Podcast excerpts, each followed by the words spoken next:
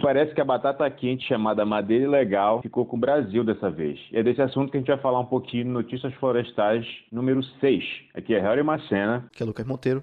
Então, a gente vai falar um pouquinho sobre esse assunto que repercutiu a semana inteira e já teve seus reflexos. E esse assunto começou com uma declaração do presidente Jair Bolsonaro, que ele ameaçou divulgar ao mundo uma lista com os países que supostamente comprou madeiras oriundas de desmatamento ilegal do Brasil. Ele já recuou também essa semana na, em algumas declarações, falando que ele já não ia soltar essa lista com o nome dos países, sim com as empresas desses países, pois elas sim são responsáveis pela aquisição de madeira oriunda de desmatamento ilegal legal no país. Chegou a ver essas, essas notícias essa semana também, Lucas? Sim, sim, a gente tem acompanhado né, a, a, repercussão, tanto as declarações de si, quanto a própria repercussão da notícia, né? Todas as mídias tradicionais aí tentando né, acompanhar e também as organizações de base, né, as associações, as empresas, está todo mundo opinando e ao mesmo tempo dando a, seu parecer, né, do que, que isso pode desdobrar na verdade no nosso setor, que eu acho que é o principal né? hoje é fazer esse tipo de, de interpretação.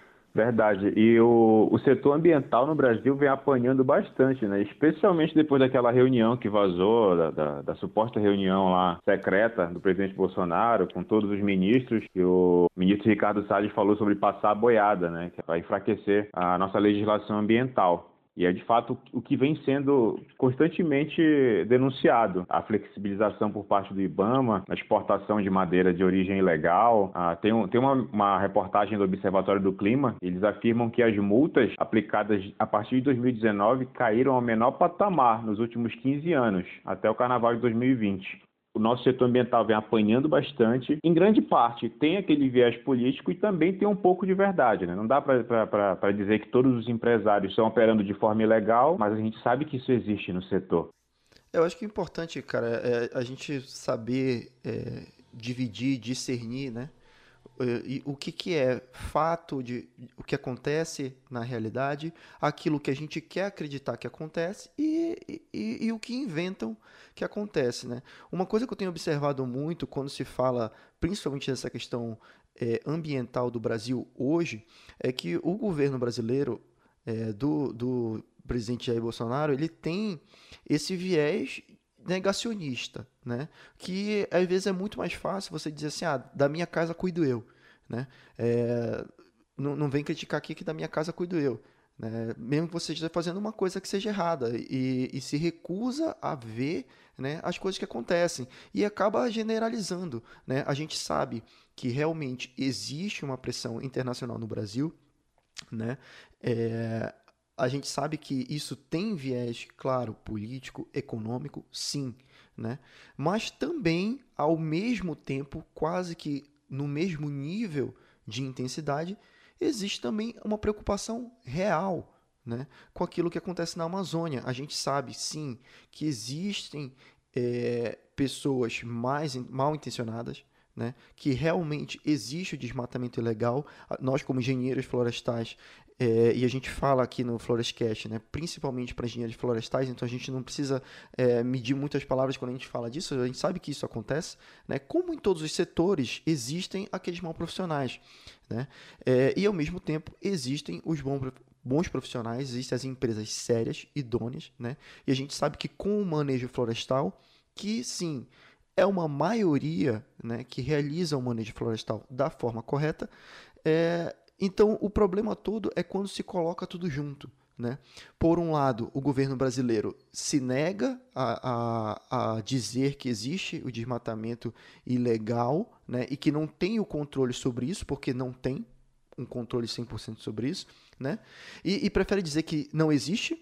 Por outro lado, uma parte da mídia também mal intencionada ou por até falta de conhecimento mesmo. A gente vai comentar as notícias que a gente tem visto e a gente vê muita, muita má interpretação ou falta de informação concreta é, do, do que a, a mídia popular né, fala e acaba colocando todo mundo junto. Então, resumindo, ou fica tudo ilegal ou fica tudo legal sabe? Quando na verdade o que a realidade que a gente tem é um meio termo entre as duas coisas, né? O papel do engenheiro florestal, eu acho que hoje, mais do que nunca, é justamente revelar isso, né? É que isso passe a ser o, senso, com, o senso comum. Porque o que a gente vê é que o senso comum é madeireiro bandido ou madeireiro santo. E não é isso que, que, é, que acontece. E é muito importante realmente dar nome aos bois, né? Quem realmente que causa o desmatamento. E se causa o desmatamento, qual é o benefício, né? Quais são os prós e os contras desse desmatamento? Porque a gente sabe que é, é a produção de alimentos está subindo exponencialmente ao longo dos anos aí e de forma necessária. Agora é saber se isso daí está danificando o meio ambiente de uma forma irreversível ou se tem como compensar de alguma forma. Mas isso é um outro assunto para falar em outro momento. Inclusive no episódio regulado, do, inclusive no episódio regular do, do. A, a grande questão é que essas declarações é, prejudicam muito a, a balança comercial do Brasil. Inclusive numa outra notícia que saiu no site Terra, que está intitulada da seguinte forma: Reino Unido já torna ilegal o uso de commodities provenientes de áreas áreas desmatadas de forma ilegal. Né? Isso foi uma, uma, uma, adoção do governo britânico a fim de proteger florestas tropicais e exigindo que as empresas façam maior diligência nos países importadores. Só que eles esquecem o seguinte ponto: eu acredito que não tenha legislação ambiental tão forte quanto o Código Florestal brasileiro atual, vigente a partir de 2012. Não sei se tu tem essa mesma visão, é que tu também trabalha, né, setor madeireiro. Sim, é, eu, eu posso falar seguramente, eu acho que isso já foi também muito explanado, né? E, e nesse ponto, é, é, justamente isso que eu falo, né? A fala do presidente, na verdade, ela parte daí, né? De que realmente não existe legislação é, florestal melhor do que a brasileira, modéstia à parte, realmente não existe. O Código Florestal, é, com, ainda com todas as falhas que existem nele, ainda é melhor do que em muitos países, né? A legislação ambiental do Brasil, ela é muito complexa, o que abre margem para a burocracia, que por sua vez abre margem para a corrupção, né? Mas retomando o assunto, é, o, o, problema da fala do, do Bolsonaro em relação a isso é que assim, todo o país proíbe entrada de produto ilegal no seu território. Isso é óbvio, sabe? É, é, essa, própria, essa própria sanção aí do, do Reino Unido, na verdade, ela é óbvia. Né? É, na Europa existe o UTA, né? e o Reino Unido justamente, é, provavelmente está divulgando isso agora porque está com essa questão da saída né? do Reino Unido do, da União Europeia. Então, é uma forma dele se adequar e manter né, a UTA, que é uma legislação que proíbe os países europeus de consumirem é, madeira de origem ilegal, de áreas ilegais. Então, isso é óbvio. Os Estados Unidos têm o Lacey Act, a Austrália tem o seu plano, o Japão tem o seu, a China tem o seu. Todas as grandes potências, todos os países têm isso. O Brasil tem essa legislação. O Brasil também proíbe o consumo de madeira ilegal e de qualquer outro produto que o Brasil importe. Tá entendendo? Então, assim, Claro, é óbvio, é óbvio, é óbvio qualquer legislação, entendeu? Então, é, quando o presidente responsabiliza inicialmente, né, quando ele responsabiliza um país, diz assim, vou revelar quais são os países que importam madeira ilegal do Brasil. Ele está fazendo duas coisas. Uma, está fazendo uma acusação infundada porque nenhum país compra madeira. O, a, o, país não compra madeira. Quem compra madeira são as empresas que estão dentro daquele país. Isso é um ponto. Né? Então, essa generalização já é esquisita por si só. Né? E por mais que seja uma força de expressão, enfim, é, é, é burrice falar isso. Mas, enfim.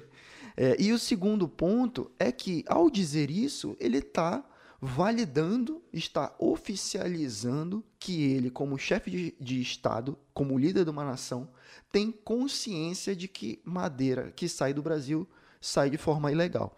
E nós, como engenheiros florestais, nós sabemos que para você exportar uma madeira, você precisa da documentação dela.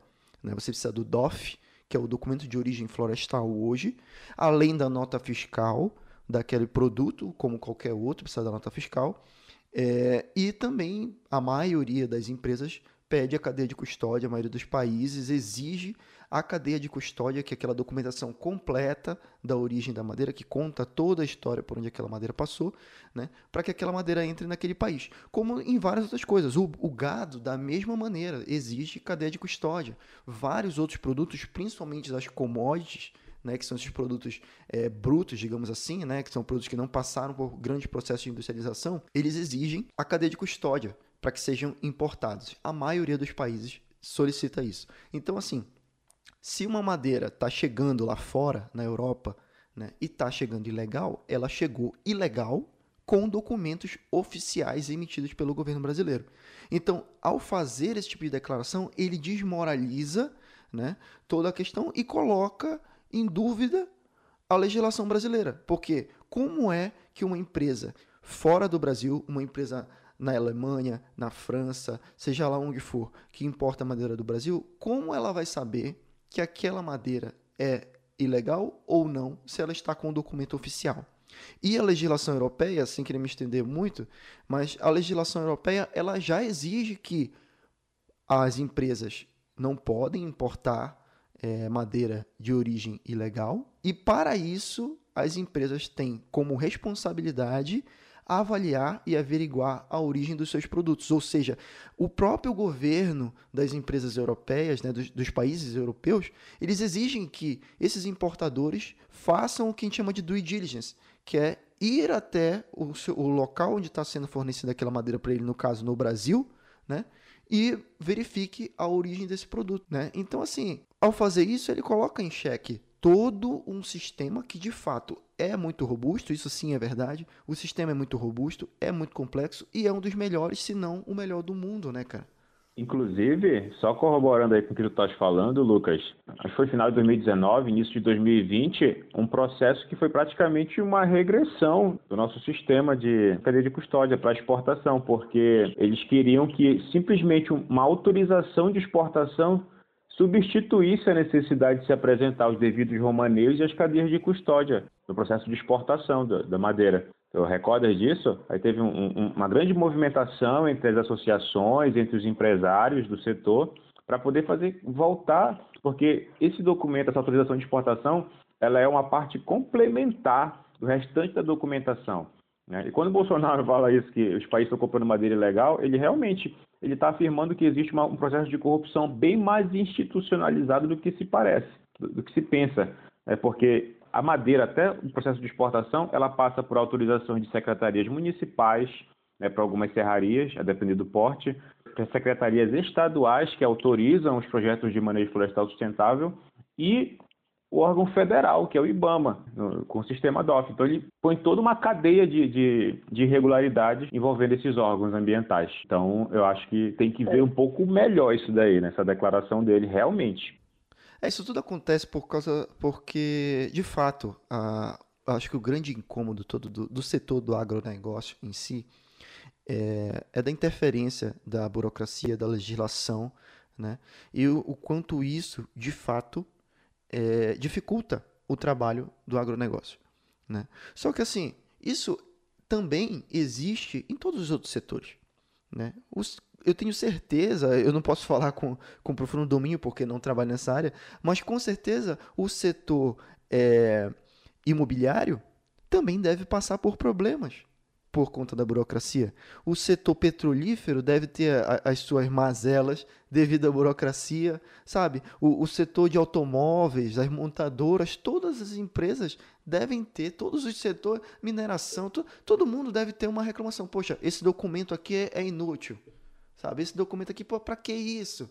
Sabe? O engenheiro reclama de ter que fazer RT, de ter que pagar o CREA. Então, assim, o Brasil, a burocracia faz parte do Brasil. Não estou defendendo a burocracia. Também me incomoda profundamente a burocracia. Né? Mas a gente tem que pesar até que ponto essa burocracia realmente é necessária ou não. Eu lembro bem dessa polêmica que citaste aí, né? na época, e ainda é, né? o, o, o diretor de IBAMA, o Eduardo Bin, é, eu lembro que foi no carnaval, foi no início do ano, na época do carnaval, é, ex, existe, né, ex, existia uma portaria que exigia a questão da desse autorização de exportação emitida pelo IBAMA para que essa madeira fosse exportada. E é o que eu fiquei sabendo, e toda essa confusão surgiu por conta de um documento nos Estados Unidos, aonde lá o órgão ambiental americano, ao se deparar com essa legislação, viu essa questão da autorização de exportação e lá nos portos nos Estados Unidos perceberam que em algum, algum processo de, de, de importação aquele documento não estava lá. Né? E isso gerou toda uma disparidade, porque, inclusive, algumas empresas nem sabiam da existência desse documento, e, e, e como a administração do IBAMA ela é descentralizada né, e, de certa forma, autônoma pelos estados, percebeu-se que em alguns estados era cobrado, outros estados não eram cobrados. Né? E de fato, o documento de origem florestal, ele sim, ele mostra que aquele documento ele está apto para exportação. É o documento que é emitido do exportador para o importador. Então lá tem o nome da, da empresa que está exportando, tem o nome da empresa que está importando, enfim, todos os dados necessários. O que, o que torna aquela autorização de exportação, de certa forma, redundante, certo? Só que a gente tem que entender que o documento de origem florestal, ele é emitido pela empresa. Então ele é como se fosse um documento declaratório. Né? Apesar de sim ser emitido dentro do sistema do IBAMA, ter sido todo documentado, a empresa para emitir aquilo ela tem que estar tá regular junto ao IBAMA, senão ela não consegue emitir o documento de exportação, mas ele é um documento declaratório. Né? A autorização de exportação, o que, que ela estaria fazendo? O IBAMA, depois de vistoriar aquela carga, estaria dizendo: sim, realmente agora verificamos de novo e estamos abalizando que, que isso pode ser exportado. Então, o, qual, qual foi a questão? O Eduardo Bin simplesmente, de cima para baixo, falou assim: quer saber? Para não ter mais problema, suspende isso e não precisa mais da autorização de exportação. Certo? Então, foi uma decisão, no meu entender, pessoalmente, arbitrária, para resolver o problema. Quer saber? Para resolver o problema, não precisa mais, sabe? Então, famosa canetada, né? É, sabe? Então, isso. Dentre outras coisas também, a, a coisa de, de um ano atrás também é, tiveram outras decisões, né? Essa não foi, não foi a primeira. Antes disso, é, houve também outras decisões, outras liminares, né? outras portarias que foram anuladas, como, por exemplo, a, a da responsabilidade de receptação. Justamente, olha, olha como as coisas se ligam, é, e é contraditório. Né? É, existia uma responsabilização pela receptação da madeira ilegal. Então, é, vamos supor que uma empresa tinha retirado a madeira ali de uma certa área, ou estava irregular, fez o transporte, entregou a madeira em uma outra empresa, certo? Essa outra empresa ela era responsabilizada por isso. O Eduardo Bin é, suspendeu isso, né? E tirou essa responsabilidade da receptação da madeira, que é justamente o que o Bolsonaro está querendo fazer agora atribuir a responsabilidade a quem está receptando isso. Então você vê como é contraditório as coisas, né? Então tudo isso torna todo esse processo muito polêmico, né? Muito contraditório. Diversas associações, representantes, né? Não só a mídia em si, mas também as próprias associações que ajudaram a eleger o Bolsonaro, que apoiavam firmemente o, o, o presidente, né? Ajudaram a, a eleger ele, né? Hoje se voltam contra, né? E falam assim, ó, no mínimo, no mínimo o presidente meteu o pé pelas mãos. Né? Eu, eu já li isso, né? Palavras de, de representantes do setor florestal. Então, assim, ainda ele ainda tem a simpatia ainda de algumas pessoas, mas essas pessoas já estão percebendo, né? Essas entidades e, e esses grupos empresariais já estão percebendo que é, é complicado deixar o Bolsonaro falar o que ele bem entender. Né? O ponto mais importante dessa live e dessa fala dele toda, que ficou de lado, é justamente o que mais me interessou. Nós, como no Florestal Brasil, né, a gente sempre gosta de divulgar essas coisas. É justamente a análise dos isótopos que justamente vão, segundo ele, né, e segundo o, o delegado da Polícia Federal, se não me engano, ele é delegado ou representante lá no Amazonas, é, que é o que está chefiando essa operação lá no Amazonas, né? Que eles conseguem determinar a origem da madeira, como se fosse o DNA, que o, o, exemplo que o Bolsonaro usou, o DNA da madeira e tal. Então, isso era o mais importante que eles deveriam ter focado, né? E, e era o que mais deveria ter repercutido, na minha opinião, porque realmente é um, é um projeto pioneiro que eu sei que já existe em alguns países, né? É, nos Estados Unidos, né? Ele fala lá que ele já consegue identificar por conta da, da, da, das características da, água de cada localidade, né? Então a gente consegue identificar isso através desses Exatamente. Isótopos. Então você, você vê o quanto isso engrandece né, a cadeia de custódia né? E, e, os produtos madeireiros do Brasil, já pensou se todos os produtos puderem vir com esse selo, com essa origem, isso vai ser lindo, cara. e, e, isso ficou de lado em toda essa discussão, né? Então, por quê? Por uma fala realmente irresponsável do, do presidente, cara. Sabe? E, e são projetos que, que já estão há muito tempo, né? derivam dessa operação Arquimedes, que aconteceu lá no Amazonas, que já vem desde 2017 se desenrolando né, e que parece estar tá, tá chegando às resoluções finais, né, e como toda investigação se aprende muita coisa e se evolui muita coisa. E eu acho que isso era o que devia ter ficado de toda essa reunião e de todas é, essas declarações, e não foi o que ficou, o que ficou né, cara? Tor se torna tudo uma discussão política, né, as pessoas que, que, que desaprovam o governo do Bolsonaro vão, vão usar isso para falar mais mal do governo, as pessoas que apoiam o Bolsonaro não vão enxergar isso, né? E vai ficar nisso, um falando mal do outro, acaba que essas pessoas ficam cada vez mais polarizadas, né? E a gente não tem a evolução do setor, que é o que mais a gente precisa, cara. E só quem tem a perder realmente é o setor como um todo, que já vem apanhando há muito tempo por conta desse, como tu falaste no começo, por causa desse senso comum, que é muito errado e difícil de mudar, porque já está enraizado, né? Mas, enfim, Sim. eu fico só preocupado com isso realmente. Se essas empresas todos os países começarem a tomar essas medidas e, e apesar de óbvio, começarem a colocar em público, né, ah, não aceitamos mais, e começa a jogar isso daí de forma sensacionalista, e a tendência do preço da nossa madeira provavelmente é cair, ou então a gente acabar empurrando os clientes para pro, os países vizinhos aí, que não, apesar de não conseguirem suprir a demanda que o Brasil, é. que o Brasil supre atualmente, mas são fortes concorrentes aí, né? Tem Peru, Bolívia, madeira de qualidade também. É, então, e, e, e, mais, os países europeus, eles têm consciência né, de que entra madeira ilegal no seu, no seu território. E é justamente por isso que eles pressionam o, o, o Brasil. Né? E eles sim fazem por onde.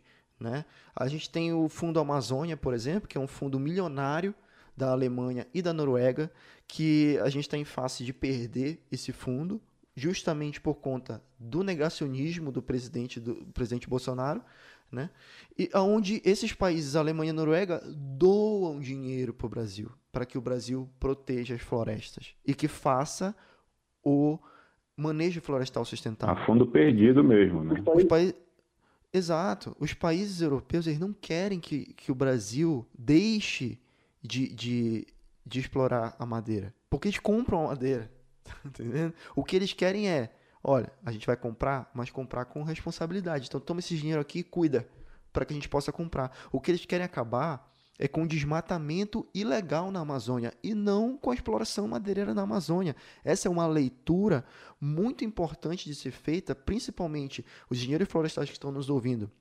Reproduzam isso para as pessoas. Quando você ouvir alguém falando, ah, o europeu acabou com a sua floresta e agora quer que o Brasil pare de, de cortar madeira. Gente, não é isso. Pelo amor de Deus, não é isso. Sabe? O que se quer acabar é com o desmatamento ilegal, que não é interessante nem para o próprio setor madeireiro. Você pode perguntar para qualquer madeireiro responsável, como nós conhecemos várias empresas sérias, né? Não é interessante para o cara ter uma, um desmatamento ilegal. Dá trabalho. Pô, o custo que você tem para explorar uma, uma, uma floresta de forma sustentável é o, praticamente o mesmo de explorar de forma ilegal. Então, por que não explorar de forma sustentável? Se, na verdade, às vezes até o custo é menor. Né? Dependendo do tipo de, de, de manejo florestal, o custo é até menor. Então, para que explorar de forma ilegal? Quem explora de forma ilegal é porque não tem o título da terra. Sabe? A gente pode até, inclusive, gravar um podcast só sobre isso, Harry, falando as modalidades né, do desmatamento ilegal. Exato que é importante as pessoas conhecerem para que elas possam distinguir aquilo do que é legal e aquilo que é ilegal. Né? Então, o, o desmatamento ilegal, na, na, maioria dos casos, ele vem de áreas irregulares, né? de pessoas que não têm a propriedade sobre aquela área, como, por exemplo, as unidades de conservação. Né? Então, a pessoa vai lá e tira a madeira da unidade de conservação, a madeira se torna ilegal porque a pessoa que tirou não pode tirar daquela área. Né? Porque a gente tem as florestas nacionais, que são áreas também da União, mas que são habilitadas a isso. Né?